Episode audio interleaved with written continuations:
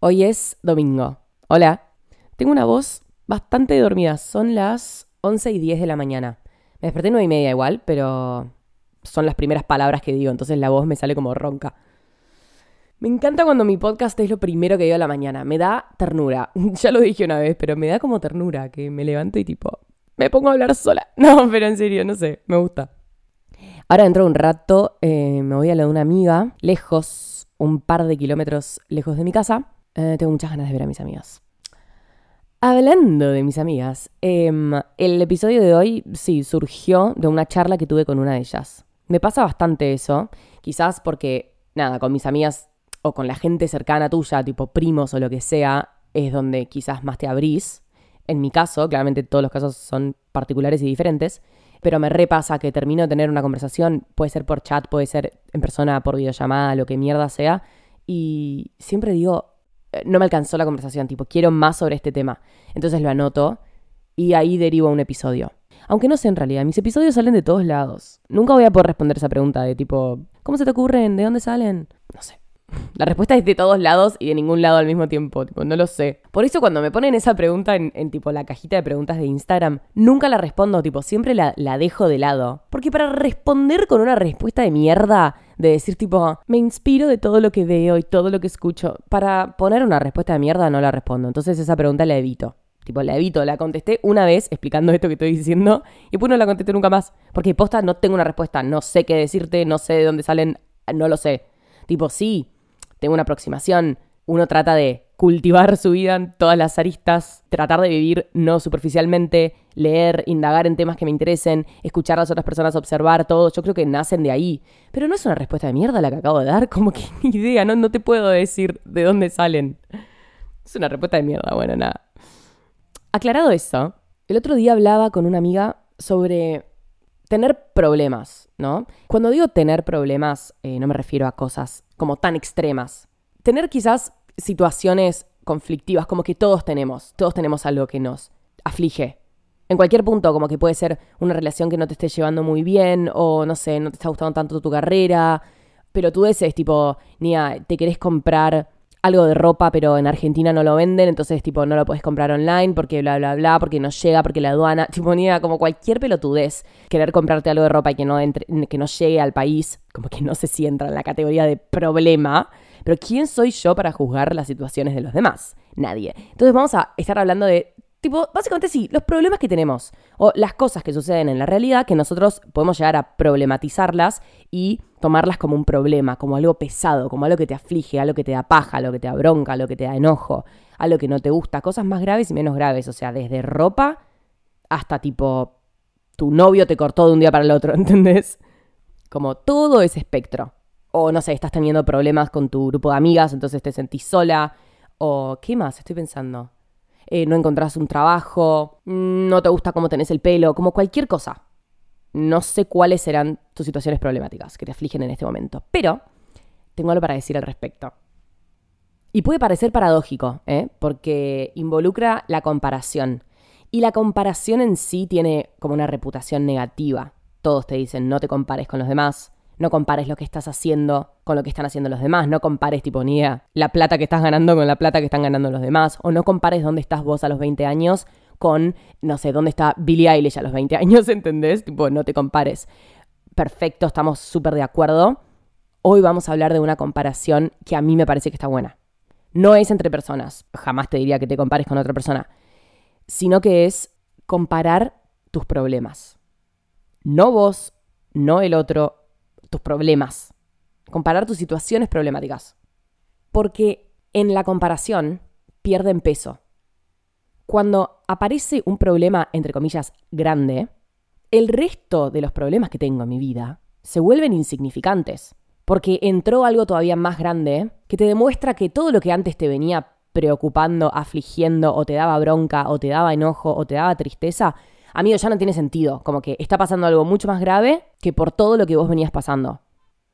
Cuando uno vive un gran problema, como puede ser, por ejemplo, enterarte de una enfermedad, eh, eh, pasar un trastorno alimenticio, em, que tu novio te corte, ni tipo entrar en bancarrota, que se incendie tu casa, que alguien cercano tuyo haya tenido un accidente que tipo, no fue grave, como viste, no sé, por ejemplo, tuvo un choque y se salvó de milagro y no le pasó nada, tipo, salió intacto. Cuando aparece algo significante que no o sí tiene que ser un problema, tipo, no estoy hablando de que se muere un familiar tuyo, como que puede ser algo que, que sea una mague, ¿no? Tipo, alguien tiene un accidente que podría haber sido una tragedia.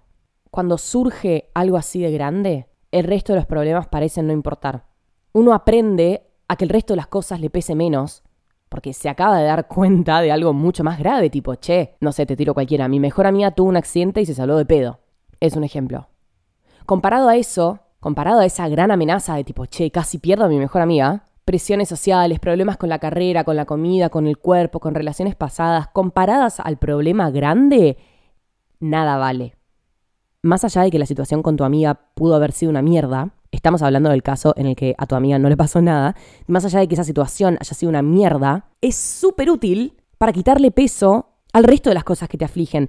Que tipo, no estoy diciendo que le saques validez, como todos los problemas son válidos, todos podemos sufrir por cualquier cosa, tipo, mientras que no le estés haciendo daño al del lado, como que está bien que pase eso, tipo, no pasa nada si llorás porque ni idea, te compraste un top en una página online y no te lleva tiempo para la fiesta que querías ir, entonces como que todo te da mal humor y todo. Es que tipo, está bien, es súper válido, tampoco podemos, tampoco no nos vamos a dejar atravesar por nuestras emociones, tipo, está bien sentirlo, está bien, obvio, es lógico.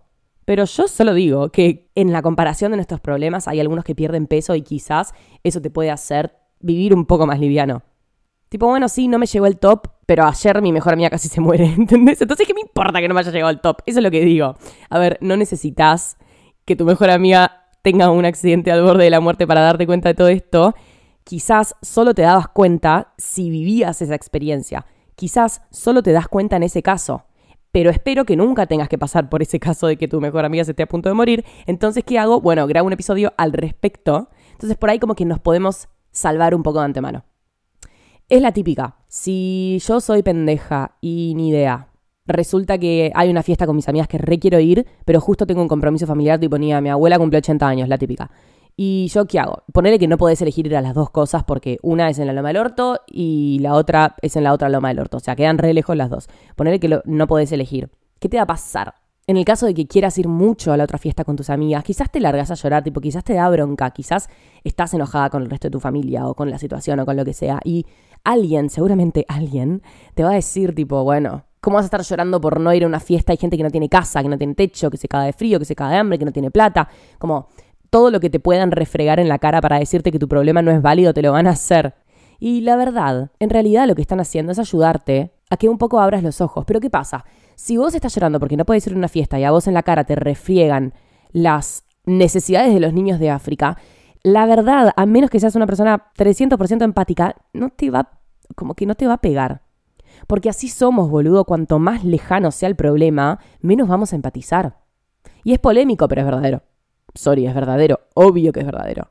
La gente que insulta con palabras como mogólico, down, retrasado y todos esos insultos que me da tristeza hasta que salgan de mi boca. Decirlos así al hilo y categorizarlos como insulto me parece un horror.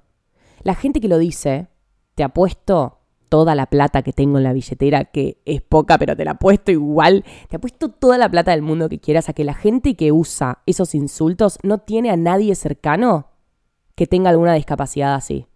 Te lo aseguro. ¿Por qué? Porque es lo que te dije, cuanto más lejano sea el problema, menos vamos a empatizar. Entonces, ¿qué me importa estar insultando como mogólico o como down? Si total, ni mi hermano, ni mi primo, ni mi tía, ninguno tiene síndrome down. Empatizo poco. Ahora, si en tu familia o en tus amigos tenés alguien que, que lo tenga, si tenés alguien cerca que lo tenga, y las chances son que probablemente no, no lo utilices como un insulto porque sabes lo que significa. La situación es cercana a vos, entonces empatizás. Les recabe a las personas que usan esas palabras como insultos el día que tengan a alguien cercano que tenga que vivir esa situación y que tenga que enfrentar la vida con esa situación, se van a dar cuenta, posta, lo horrible que es estar usando a un ser querido como insulto, literalmente qué vivos, ¿no? Tipo, qué guachos, así cualquiera, boludo. Vos no lo tenés, tenés un privilegio enorme, vos no lo tenés y lo usás como insulto. ¿Qué carajo? Volviendo, no sé muy bien a dónde, pero volviendo. no, mentira, sí, volviendo tipo al ejemplo de que, ponele, no sé, no te llegó un top por una página online, entonces no lo podés usar para esa noche y vos querías tener tipo el mejor outfit para esa noche y bla, bla, bla, etcétera. Nada, si a vos te refriegan en la cara los problemas de África o los problemas del mundo, te va a chupar un huevo y yo sé que te va a chupar un huevo y estás en todo tu derecho que te chupa un huevo porque no empatizás porque no es cercano. ¿Qué tiene que ver? Vas a decir, ¿no? Como, ¿qué tiene que ver? Déjame sufrir por lo mío. Ok, quizás llegue el momento en, la vida en el que te pase algo más cercano a vos con lo que sí puedas empatizar y eso te haga que todo el resto de los problemas pierda peso. En esas circunstancias yo te recomiendo comparar tus problemas. Porque si ya vas a estar sufriendo por algo mayor, mejor hacer que el resto pese un poco menos, ¿no? En vez de tener tipo muchos problemas, elegí uno si querés y el resto trata de que te sean más livianos. Sí, bueno, ok, no me llevo el top, no puedo ponerme lo que yo quería, no sé qué mierda me voy a poner, voy a tener que repetir algo, tipo lo que sea.